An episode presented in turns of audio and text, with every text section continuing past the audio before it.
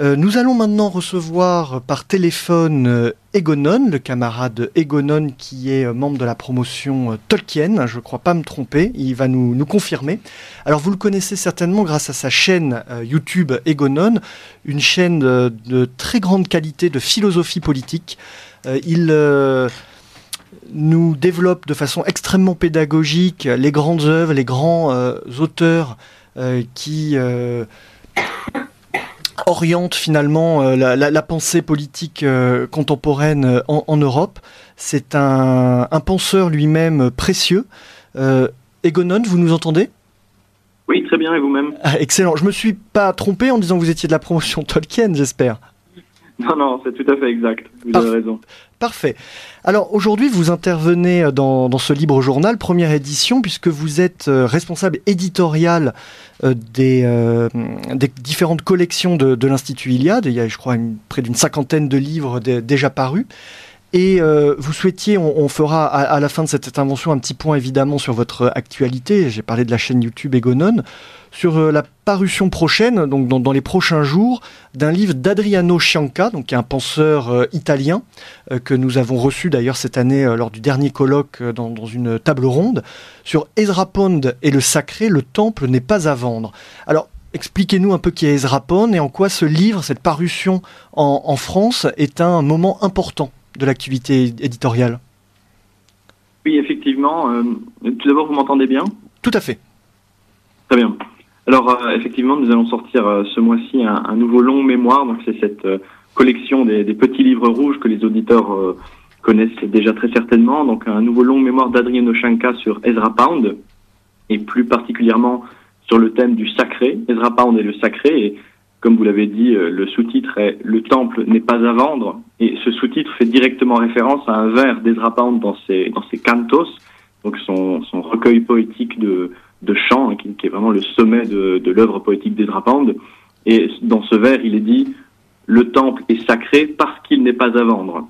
Et cela fait référence à un thème qui est, qui est central dans l'œuvre d'Ezra Pound, qui est la critique de l'usure, du, du pouvoir de l'argent. Et donc, pour dire les choses très très simplement, face à l'usure se dresse la, lumière indivise, la, force régénératrice et féconde de la beauté, du sacré, de ce qui précisément échappe au marchandage et à la quantification économique. Et c'est ça vraiment le, thème du, petit ouvrage d'Adrien Oshanka. Alors, avant de, parler de ce livre, euh, de dire quelques mots dessus, je voudrais euh, simplement dire quelques mots sur, sur l'auteur lui-même, sur Adrien Oshanka. Euh, il est italien, comme, comme vous l'avez dit, diplômé en philosophie, il est rédacteur en chef du quotidien Il Primato Nazionale et il dirige une revue intitulée Prometheica, en, qui s'inscrit dans l'affiliation de, de Giorgio Locchi, dont nous avons publié deux livres récemment à l'Institut Iliade. Et Adriano Scianca avait déjà rédigé un, un, plus gros livre en italien sur Ezra Pound, qui était sous-titré Comment et pourquoi la pensée de Pound sauvera le monde. Ce qui, euh, ce qui montre bien toute l'importance que, que, que Adriano Scianca accorde à, Ezra Pound. Et il nous a donc proposé de, rédiger un opuscule exclusivement consacré à la, question du sacré chez Pound, et à mes yeux, ce texte est, est extrêmement intéressant, il est, il est, très riche, et il a, selon moi, un double intérêt. Tout d'abord, il constitue une excellente introduction à la pensée et à l'œuvre d'Ezra Pound, qui est un, qui est un poète fascinant, mais dont l'œuvre n'est pas toujours euh, très facile d'accès, si je puis dire. Donc, euh, cette question du sacré est une des voies d'accès possibles à la compréhension de son œuvre. Mais surtout, ce texte nous offre euh, comment dirais-je, ce texte nous offre une, perspective décalée sur notre propre tradition européenne. Car en effet, Ezra Pound, je, je le rappelle, Ezra Pound était un, un, poète américain, mais qui a vraiment cherché à se rattacher à ses racines européennes. Ce sera assez long de, de revenir ici euh, sur sa vie, mais au début du XXe siècle, vers 1908, euh, je crois, Ezra Pound était venu en Europe, il a passé quelques années euh, sur notre continent et il s'était beaucoup intéressé aux littératures différents pays européens, en particulier la littérature occitane des troubadours, la littérature italienne, la littérature anglaise, bien évidemment, car c'était sa langue maternelle. Et, euh, et par ailleurs, Ezra Pound n'a pas limité son intérêt aux traditions de, de l'Europe, mais aussi à d'autres, euh, aux traditions d'autres civilisations, comme celle de l'Extrême-Orient, de la Chine en particulier. si, si, les auditeurs ont déjà fait l'expérience de, de, lire ces cantos ou au moins de les feuilleter, ils auront très certainement déjà eu la, la surprise de tomber parfois sur des grands idéogrammes, des, des, grands idé, pardon, des idéogrammes chinois au milieu de ces poèmes qui, qui est assez déroutant. Et donc, euh, ce, livre est assez intéressant, je trouve, pour, euh, pour des Européens comme nous, dont la culture est menacée. C'est intéressant de, découvrir la perspective d'un poète américain très profondément européen.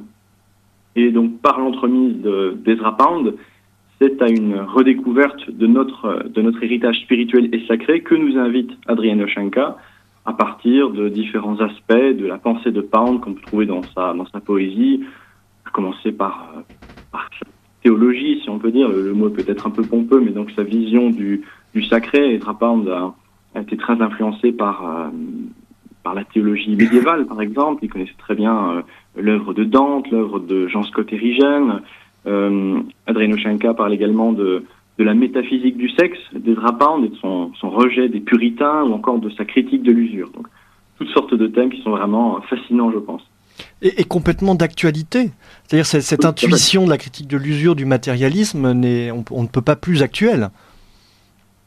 Oui, oui, exactement. Et c'est vraiment, c'est vraiment un thème central dans, dans l'œuvre d'Ezra Pound qui a, qui a souvent, euh, dans, dans ses poèmes, cherché des, des exemples, des, des, exemples de personnes qui ont, qui ont combattu ce, ce règne de l'argent. Donc c'est vraiment un thème qui traverse toute son œuvre poétique et, et, mythique. Une dernière chose que je voudrais mentionner à, propos de cet ouvrage, c'est que ce livre comporte une petite particularité, c'est qu'il a été enrichi de deux cantos inédits d'Ezra Pound qui sont traduits pour la première fois en français. Alors les cantos, en un mot, comme je l'ai dit, c'est le, sommet de l'œuvre poétique d'Ezra Pound et, même bien souvent on considère ce, recueil de poèmes comme, le sommet de la poésie du début du XXe siècle. En tout cas, c'est une opinion qui est, très courante. Mais il se fait que deux chants, deux cantos de, de ce grand recueil, les chants 72 et 73, n'ont jamais été traduits en français. Et, ils avaient été écrits en italien, ce qui est une, particularité car la plupart des cantos ont été écrits en anglais. Et donc pour la première fois en français, les, deux cantos seront, euh, seront disponibles dans, dans cet opuscule. Aux éditions de, de, la Nouvelle Librairie, donc dans la collection Longue Mémoire.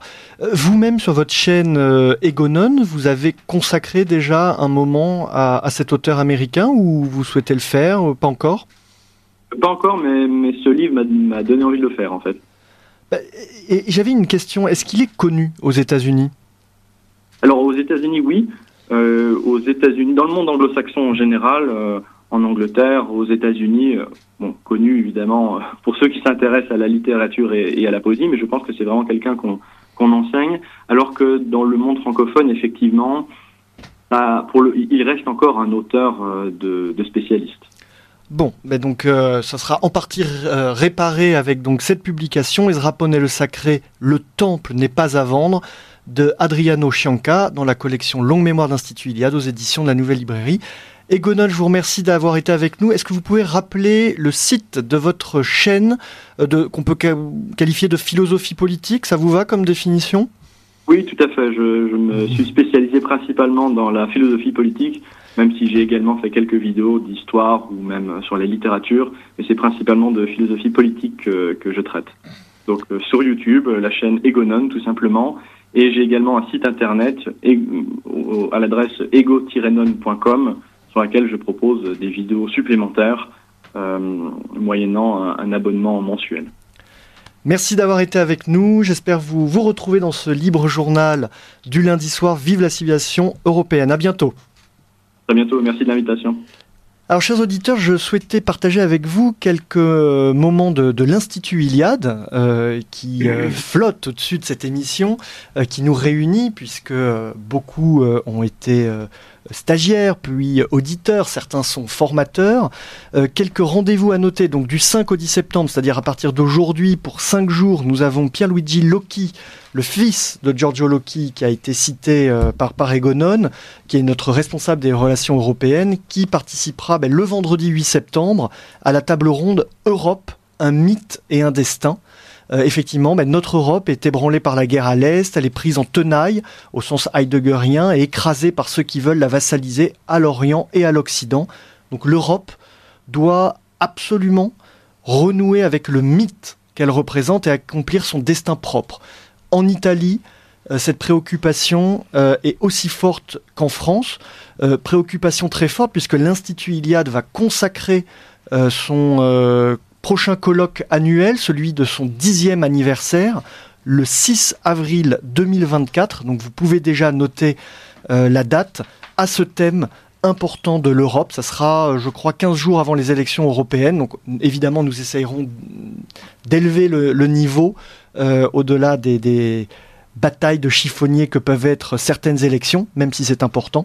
6 avril 2024, je vous donne tout de suite la date puisque euh, ces dernières années nous avons fait salle pleine et certaines personnes ont dû rester à l'extérieur, donc n'hésitez pas à prendre votre billet en avance. Dans les autres rendez-vous cette semaine chez nos amis de la Nouvelle Librairie, donc c'est près du Luxembourg, rue Médicis, les jeudis de l'Iliade euh, seront consacrés à Dostoïevski, euh, puisque une jeune, enfin une, auditrice de l'Institut Iliade, euh, spécialiste de cet auteur, partagera avec vous son amour de cette littérature. Donc venez nombreux à la Nouvelle Librairie jeudi. Et enfin, euh, je vous rappelle que euh, nos amis d'éléments euh, de la revue Éléments vont fêter leurs 50 ans le 30 septembre. Les inscriptions sont en cours, c'est suivi d'un grand banquet. N'hésitez pas à aller sur, sur leur site pour vous renseigner. enfin, j'ai parlé de, formation Iliade. Sachez que en novembre, en Provence, à Paris en décembre, à Strasbourg en avril, se tiennent des formations jeunes, là où Anne Troubi intervient notamment sur cette nécessaire complémentarité des sexes, mais nous intervenons sur plein de sujets, euh, sur celui de l'affiliation, celui euh, de l'Europe, euh, celui de la repentance, du courage, de la tenue, de l'éthique de la tenue, autant finalement de cartouches pour des jeunes gens de 18 à 23 ans, de cartouches intellectuelles à mettre dans son fusil pour se battre pied à pied euh, à l'université, au travail, au bistrot, dans la rue, ne pas se, laisser faire. Et les formations générales qui ont lieu cette année à Paris et euh, en Bretagne. Euh, il y a, elles ont, les promos ont été constituées. vous pouvez candidater au fil de l'eau toute l'année.